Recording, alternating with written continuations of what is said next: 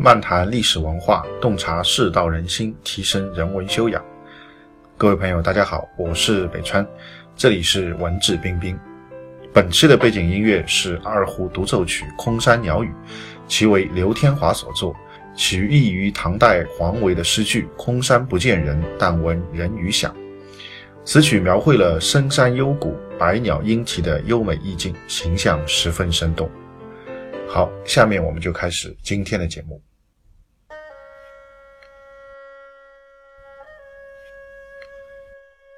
今天跟大家来谈一个历史人物梁元帝萧绎。那么前两天呢，我在自己的朋友圈里面啊发了一篇在《资治通鉴》当中记载的萧绎晚年的一段记录，啊，可以说是生命的最后时刻啊一段记录。当时呢，他是把这个自己四十年以来所藏的十四万卷书啊，一把火全部都烧了啊，一把火全部都烧了。那么这个焚书呢，在中国历史上很有名啊，叫做江陵焚书啊，是中国文化史上的一次浩劫，可以说对中国文化的这个摧残打击啊，程度是相当之大的啊。虽然这个秦始皇的焚书坑儒很有名，但是呢，秦始皇那个焚书坑儒这个造成的破坏，那远远要小于江陵焚书啊，可以这么讲。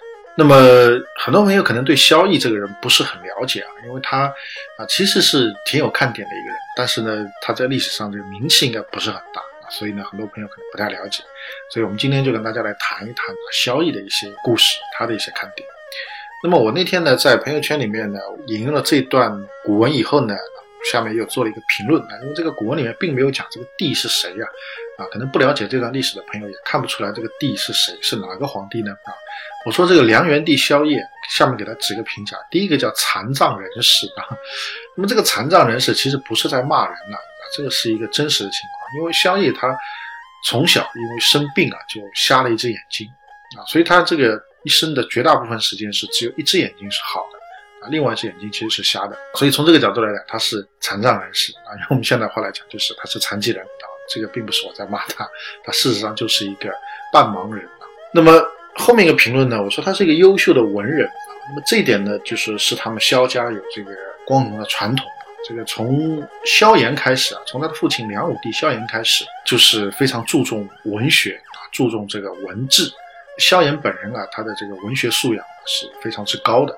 那么他的一些儿子啊，他的这个子弟啊，也都是这样的，跟他很像。最有名的就是梁武帝的太子，叫昭明太子。虽然说是在世的时间不长啊，应该是只有活了三十岁吧，但是呢，其实在中国文学史上啊，他的这个地位也是相当之高的，有很多的一些很优秀的一些作品。那么萧绎也是啊，跟他的这个大哥相比呢，他也是啊，这个文采呢相当出色啊，所以我说他是优秀的文人啊。他一生当中呢，也有过很多的。所谓的这个著作吧，包括他很喜欢读书啊，我们前面也讲过了，对吧？他自己收集了这个十四万卷藏书啊，他自己说是六七岁开始读书，这个四十年来啊，收集了这个八万卷书啊，他自己收集的就有八万卷，那么再加上可能其他的一些朝廷的一些藏书啊，总共啊，当时在江陵有十四万卷，可以看得出他的这个对书的这个喜好啊，文采方面的这种成就。包括呢，他自己也写书啊。这个史书记载呢，他的书呢有二十多种啊，写了二十多种书，然后呢，总共也有四百多卷，可以说也是一个比较高产的一个作家啊。所以我说他是一个优秀的文人啊。他这个对很多的一些这个典籍啊，这个经史方面都做了很多的这个注解啊，自己也写书，所以这是第二个评论。那么第三个呢，他是一个我说是叫合格的书呆子啊，合格的书呆子。那为什么这么讲呢？他当时因为西魏的军队来进攻他的首都江陵啊，他战败了。战败以后呢，他就投降。那么投降以后，当然就被抓到这个西魏的军营去了。人家就问他了，他说：“你为什么要把书全部烧了？啊，这个书其实多年来收集都不容易啊，也是国家的这个很重要的文字的这些宝贝啊，为什么把它都烧掉呢？” 然后呢，他就说：“他说读书万卷啊，犹有今日，故焚之。”也就是说，我读了这么多的书。啊，这个十四万卷书我不敢说都看过，但是我看过很多很多，但万卷肯定是有的。但是我依然有今天，今天是什么呢？国家亡了，自己也成了俘虏了啊。后来他是被杀害的，啊，可以说是下场很悲惨。就读了这么多的书，下场依然这么悲惨，那读书有什么用呢？那这些书有什么用呢？那还不如一把火全部都烧了。所以这个话就是书呆子气十足的一个话。啊，大家稍微有点脑子的人都会知道，这个绝对不是书没有用，对不对？这个是你自己读错了、读傻了、读歪了啊，或者说你这个没有用出来，跟书有什么关系？书有何罪？你要把它全部烧了啊！所以我说他是这个很合格的书呆子，只知道读书，不知道这个灵活的去应用。那么还有一个评论呢，叫阴险残忍的政客。那这个呢，是从他对待他的父亲以及对待他的兄弟子侄的这些做法上可以看得出来。那么萧绎的前半生，可以说他大部分的人生啊，都是默默无闻的啊，因为当时国家也很太平，他又不是排名很靠前的，他是这个梁武帝的第七个儿子啊，所以也算不上什么皇位竞争者。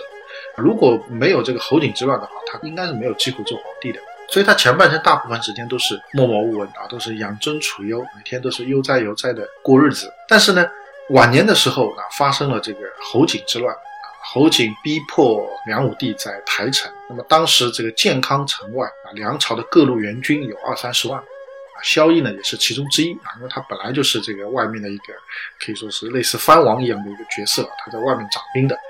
那么当时他也加入了这个。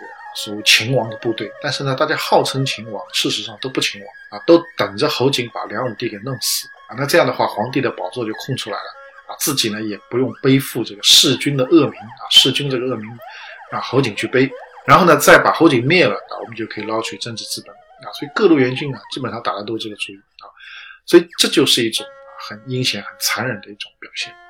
那么等到梁武帝啊在台城去世以后。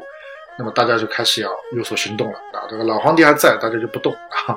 这个放任侯景啊，把这个梁武帝可以说困死。梁武帝一死，那么大家就开始动。那么怎么动呢？大家不是去打侯景，虽然说侯景对于萧家来讲有国仇有家恨，但大家不是去打侯景，大家先自己内部掐啊。所以萧夜当时首先没有去打侯景啊，他先去攻灭了自己的侄子，攻灭了自己的哥哥，反正他们萧家这个很多的这个子侄兄弟啊。他先把他们全部打败，回过头来再去收拾侯景。那么这么做其实意思是很明显的：这些姓萧的是皇位的有力竞争者，那个姓侯的，那大家不会认同他，所以他可以等等收拾，不急啊。那些姓萧的，这个要先收拾掉，所以他是先骨肉相残，然后再去对付外敌啊。所以这也是他阴险残忍的地方。那么等到灭了侯景以后呢，他就在江陵登基，这个现在的湖北荆州一带。登基做皇帝，那么当时有人劝他说：“你登基以后呢，就应该马上把首都迁回建康啊，就现在的南京啊，要回到旧都。”哎，不知道为什么他不肯啊，他就一直在江陵待着，一直待到最后这个国破生死也在江陵。不知道他怎么想的啊？其实江陵这个地方很不好，为什么很不好呢？第一个，它不是这个梁国乃至不是南朝历来的一个政治中心。第二个，它其实从军事的角度来讲，从防御的角度来讲，它也不如南京啊。南京有这个长江天险啊，还有其他的一些险要的关口可以扼守，而且自孙权以来，已经是这个很长时间作为南朝的一个政治中心，可以说是各个方面的条件都很完备啊。但不知道萧绎为什么他不肯把首都迁回建康，迁回南京啊，他就守在江陵。那么江陵这个位置很不好，靠近强大的西魏。可以说是无险可守，但是呢，萧绎他不知道为什么就要啊守在这个地方啊，所以我说他是一个平庸的治国者。他其实可能对很多问题啊，他看得很浅。我在猜想，也许他自己因为是做过荆州的这个刺史啊，所以他觉得江陵这个地方是他的福地啊，或者是他的一个大本营，是他的老家啊，所以他就待在那个地方。但是这个我觉得还是一个地方上的藩王的思想，不是一个作为一国之君啊，作为一个天子这样的一种格局。作为天子的格局，你就应该啊放眼整个天下，放眼于全国啊。那当时在南朝，南京是最合适定都的地方，南方的半壁江山，南京是最合适的，所以你就跟迁到那里去。那你如果作为一个地方势力的话，那当然你守在自己老窝，这个好像很好。所以我自己的推测就是，他可能因为是啊这个江陵啊是他的算他的个人的大本营吧啊，所以他就要待在那里比较安全。但事实上是远远不如健康的，那没有迁回去。那么还做了一件傻事，因为当时他的弟弟叫萧纪，在益州，也就现在在四川成都也称帝了。因为老皇帝一死啊，大家其实都可以称帝了，因为也没有哪个权威的力量来鉴定说你可以称帝，不可以称帝。但凡萧家子孙啊，有点实力的，自己都可以称帝。那么当他的弟弟萧纪在成都称帝，那么他要去消灭他，因为我是皇帝，对吧？那你怎么也可以做皇帝？呃，他一个人力量不够，怎么办呢？他就向西魏求救啊。当时北方的这个北魏啊，分裂成东魏跟西魏两个国家。那么靠近江陵的呢是西魏，对吧？西魏的就西面离成都也近，离四川也近，所以他就跟西魏求救，请西魏发兵来消灭他的兄弟。那么这个其实我觉得又是阴险残忍嘛，又是平庸。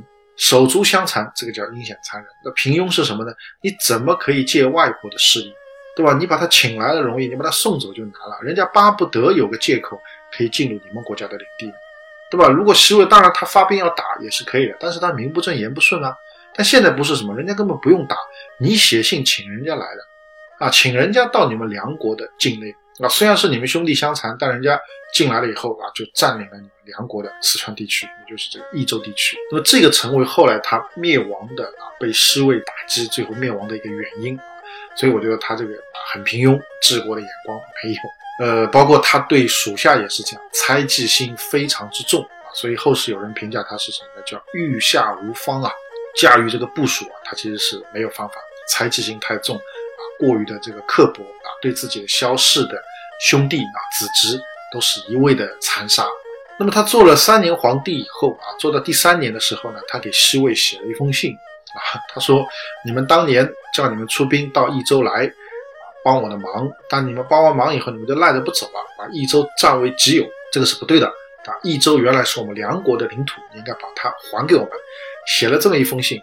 那么照理说，我觉得其实国与国之间的领土纷争啊，大家的这种交往，我觉得也无可厚非，对吧？可能一直到现在都有。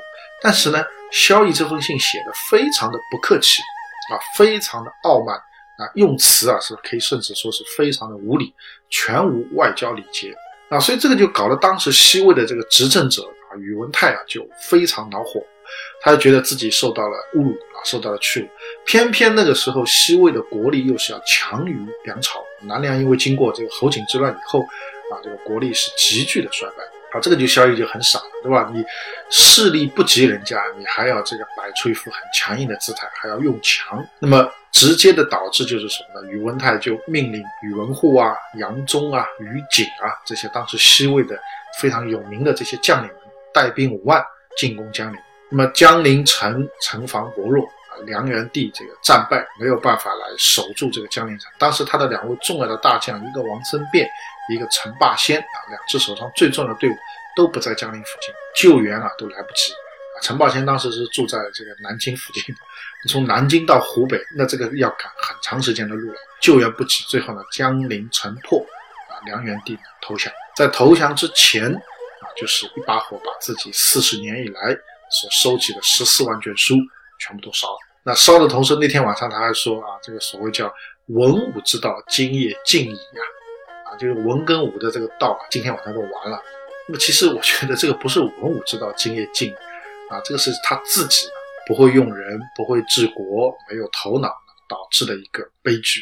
所以可以说，他虽然不是梁朝历史上的啊名义上的最后一个皇帝，但事实上我觉得他是一个亡国之君。那么最后我还给他一个评论，叫做中国文化史上的严重罪人啊，几乎没有之一。这个主要讲的就是他把十四万卷书都烧了。那么我看过有些资料，有些学者这个统计啊，研究认为啊，就是说他这个十四万卷书烧了以后啊，至少中国古代的这个典籍。我们今天的这个流传下来，如果他这个江陵这把火他不放的话，我们今天能看到的典籍至少要比现在要多出一倍啊！这个有些学者是这样说的。